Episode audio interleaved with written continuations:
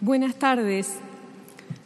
Estamos hoy aquí en el Salón de los Pasos Perdidos del Palacio Legislativo frente a todas y todos ustedes a 50 años del golpe de Estado con mucha emoción.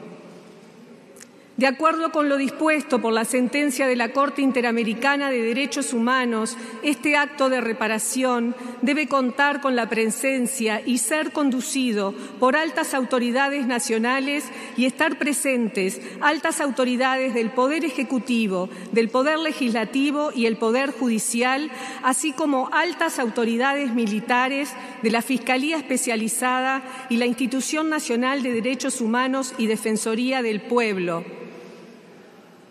Agradecemos y valoramos la presencia de la señora presidenta Beatriz Archimón como vicepresidente de la República y también de las autoridades presentes o sus representantes, demostrando la voluntad del Estado con cumplir con esta sentencia. Lamentamos la ausencia del señor presidente de la República Oriental del Uruguay, doctor Luis Lacalle Pou.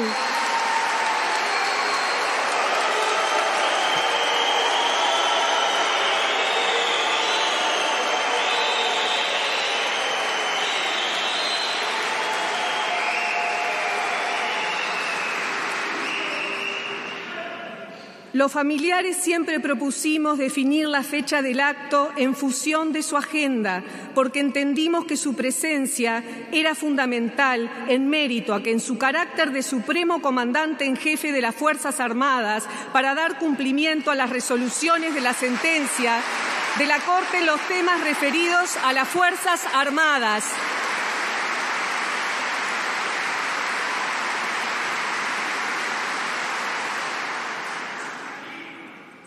Un inmenso reconocimiento a los testigos, las organizaciones, colectivos, personas que mantienen este perseverante camino por la verdad, la justicia y el dónde están. Las y los investigadores, académicos, periodistas, a madres y familiares, Crisol y entre todas, muy especialmente a el Sur, quien con su cálida y firme compañía nos trajo hasta acá.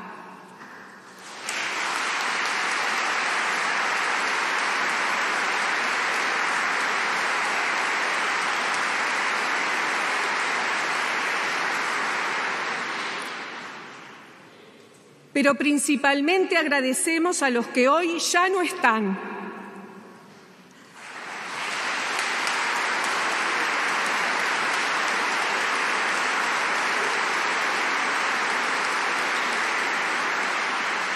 A nuestros queridos familiares que no pudieron ver esta sentencia y fueron pilar fundamental para hoy lograrla.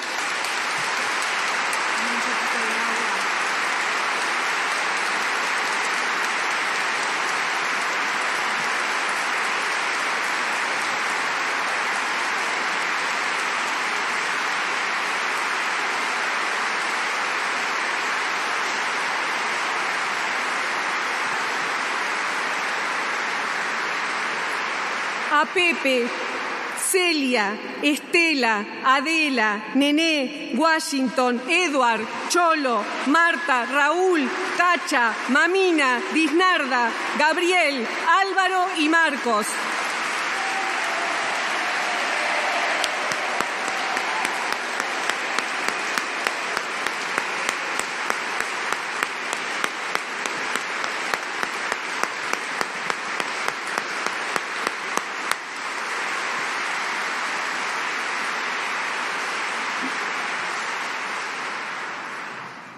Queremos dar nuestra palabra. Como dice Irene Vallejo, las palabras que son apenas un soplo de aire. ¿Cuántos soplos han pasado en estos 50 años?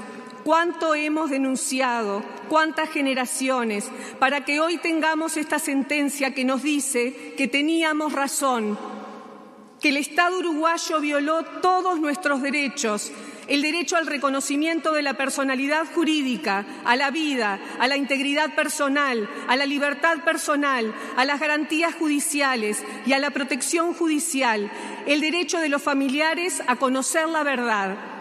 el derecho de nuestra infancia, adolescencia, juventud, madurez, los derechos de nuestros seres queridos y de la sociedad toda, porque el terrorismo de Estado afectó a toda la sociedad.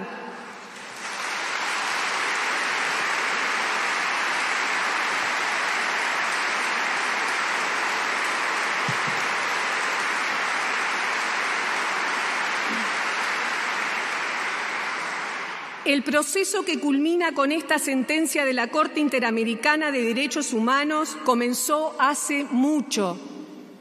Estos soplos de aire comenzaron en la dictadura, cuando se fueron encontrando las madres, esposas, familiares que vivieron el terror, se hicieron denuncia en el año 1985 con el retorno a la democracia.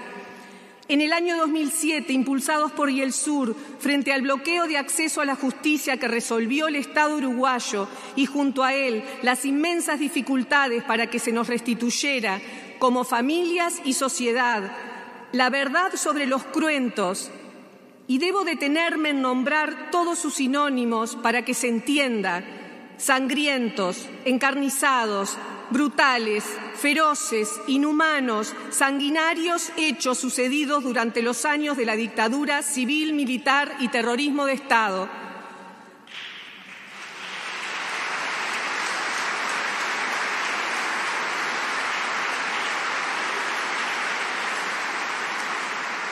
La, imprescindible justicia sobre los mismos y las transformaciones que como sociedad necesitábamos al restablecer un Estado de Derecho, las responsabilidades de estos crímenes y el paradero de los detenidos desaparecidos durante todos estos años ha sido un salto de obstáculos que, a pesar del excelente trabajo de la Fiscalía Especializada, logro de la sentencia Hellman, los numerosos procesamientos, los avances en la reconstrucción de los hechos todavía tienen que lidiar con las mismas trabas que padecemos desde 1985.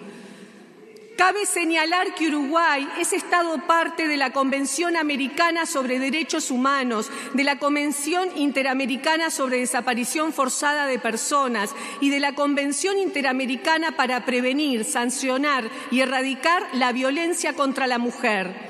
Esta sentencia, que refiere y reconoce, los hechos del pasado, es sobre la responsabilidad incumplida de acuerdos del Estado, sobre investigar y perseguir los delitos de lesa humanidad, responsabilidad incumplida por los tres poderes del Estado hasta el presente. Es una sentencia del presente, de cómo resuelve, convive o naturaliza estos crímenes y sus consecuencias hoy en algún lado, perdón, en algún lado leí que el tiempo no es exactamente como lo concebimos y en un presente conviven de diferentes formas varios pasados. Estos cinco crímenes se cometen en el contexto represivo del terrorismo de Estado y en operativos masivos, en los que junto a ellos detienen, torturan, matan o desaparecen a otros compatriotas. Queremos hablar del cuerpo como desprotección. En el cuerpo, donde quedan marcados los sucesos de nuestra vida, se van tejiendo en nuestra carne, en nuestra alma, las heridas, cicatrices, y tenemos aún la carne viva. Son hoy las desapariciones forzosas. Vivimos acontecimientos violentos y traumáticos, una, una experiencia inesperada en forma particular y masiva vivimos procesos autoritarios que instalaron el terror, el miedo, la impunidad de hacer con nuestros cuerpos lo que quisieron, torturados, asesinados, desaparecidos, familiares sin información y deshumanización. Tuvimos que resistir al atropello y a la mentira y construir un cuerpo social remendado. Nuestros cuerpos hasta hoy somatizan, los recuerdos de cada una de las familias que estamos hoy presentes aquí lo saben. Las nuevas generaciones también lo sienten en su corazón. Sabemos que hay crímenes que por su magnitud son irreparables.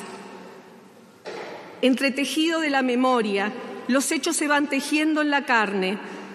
Diana tenía 22 años, Laura y Silvia 19 cuando fueron asesinadas.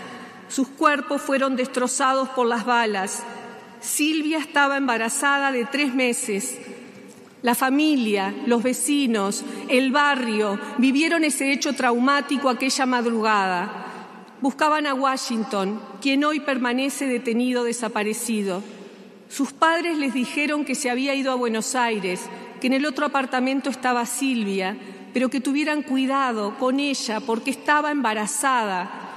La masacraron, a ella y a sus amigas, Diana y Laura. Luego sacaron los cuerpos y vaciaron el apartamento. Se robaron todo, hasta las bombitas y tapones de la luz, con total impunidad para no dejar nada.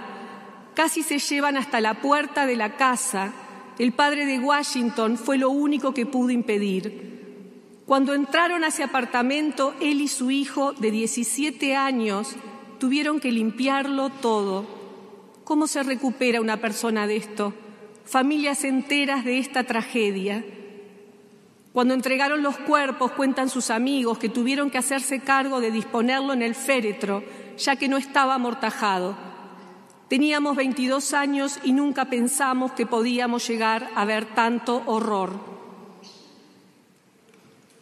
Luis Eduardo Chiqui nació en Jung en agosto del 52. Sus padres fueron Orlando y Amalia. Tenía 22 años y esperaba su primer hijo. Fue secuestrado en su casa el 13 de diciembre del 74 junto a su esposa Elena embarazada de cuatro meses, y llevados al cesto de caballería. Cuenta Elena, allí nos llevaban a los vagones a verlo torturar y hacer lo propio con nosotros para presionarlo. Sesiones sobre mi hijo, que dentro de mi panza acompañó todo. Por años se despertó cada madrugada los gritos alucinado, lo que tuvimos que ver, lo que tuvimos que olvidar. Y en medio de ese horror la dulzura de su voz nombrándonos, un hilo de amor que siguió con nosotros. El 25 de diciembre del 74 seguramente fue el día que lo asesinaron, porque fue el día que cobardemente emitieron un comunicado fraguando su fuga. Cuando estaba escribiendo este texto, apareció un cuerpo en el batallón 14. Todo se detiene la angustia estalla el pecho, el llanto se escapa, aunque aún no sabemos quién es. Apareció un cuerpo. Miro detenidamente la foto de papá y pregunto, ¿sos vos? ¿Qué situación tan fuera de tiempo, fuera del tiempo cronológico? 46 años después me sigo preguntando, ¿sos vos papá? Veo tus manos, tus piernas, tu cara, tu sonrisa, tu reloj, tu alianza, tus ojos. Siempre tus ojos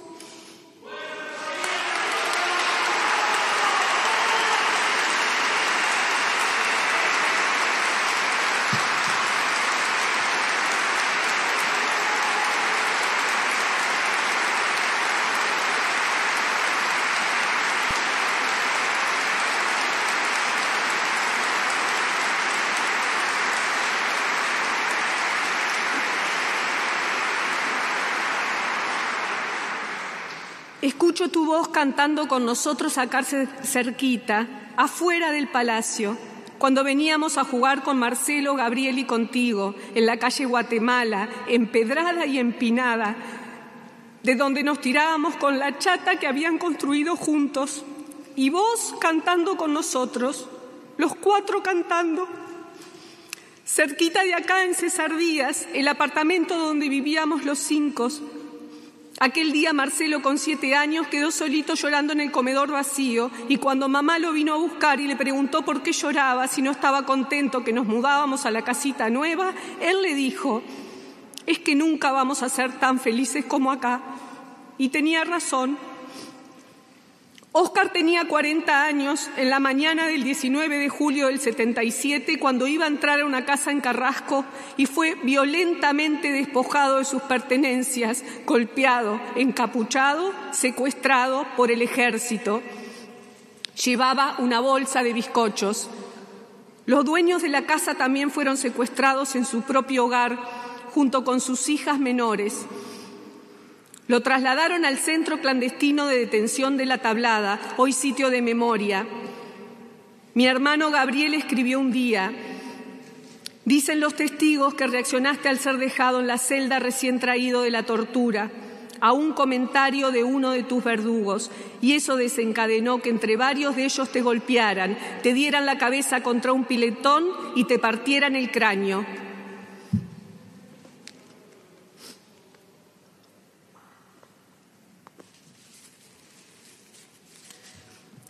Entre el espanto y la ternura fuimos al batallón 14 con familiares.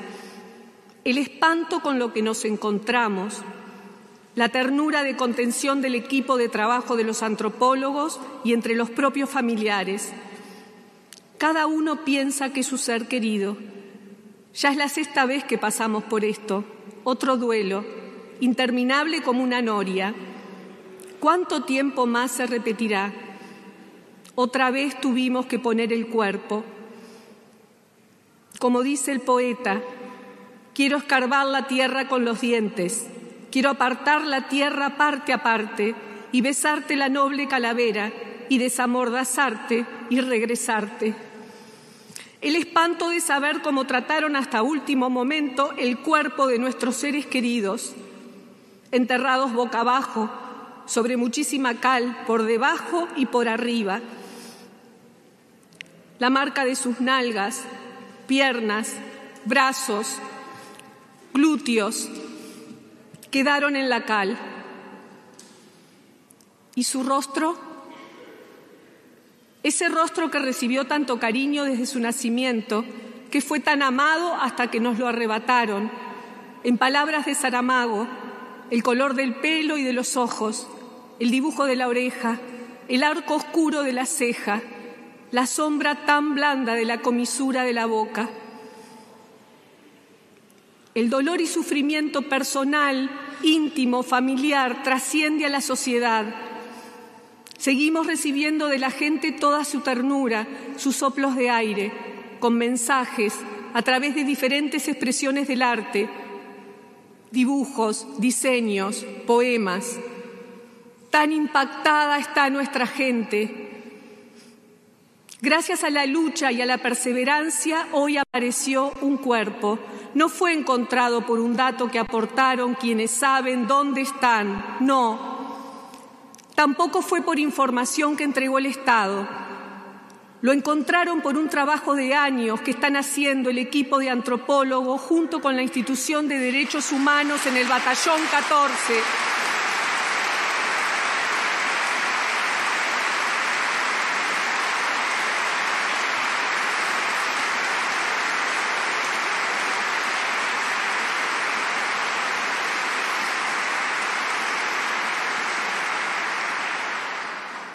desmalezando, cortando árboles y perforando la tierra, un espacio al lado del otro. Son 420 hectáreas, 32 cauteladas. ¿Se imaginan el esfuerzo? Ellos saben dónde están, pero no lo dicen. Prefieren seguir cometiendo el delito y abusando de nuestros cuerpos.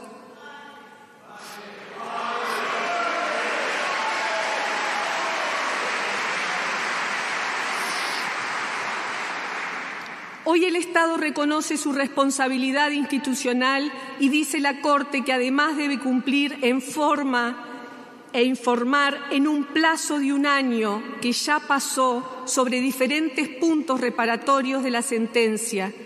Continuar con la búsqueda efectiva y la realización de acciones tendientes a la localización inmediata de Luis Eduardo González González y Óscar Tacino Astiazú o de sus restos mortales, Dice la Corte que el Estado debe identificar el paradero de los detenidos desaparecidos, conocer dónde se encuentran sus restos, para que podamos recibirlos y sepultarlos de acuerdo a nuestras creencias, cerrando así el proceso de duelo que hemos estado viviendo a lo largo de los años, constituyendo esta una medida de reparación.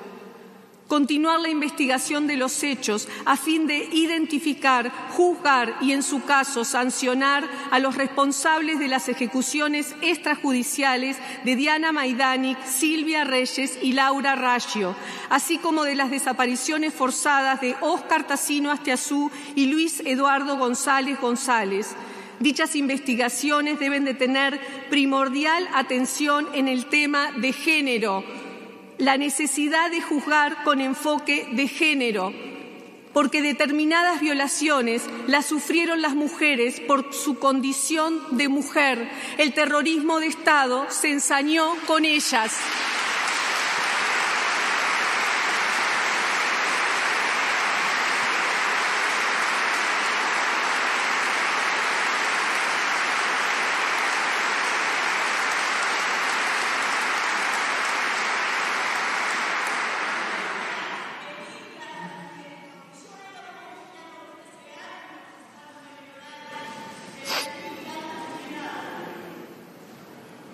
Sí, de las niñas también.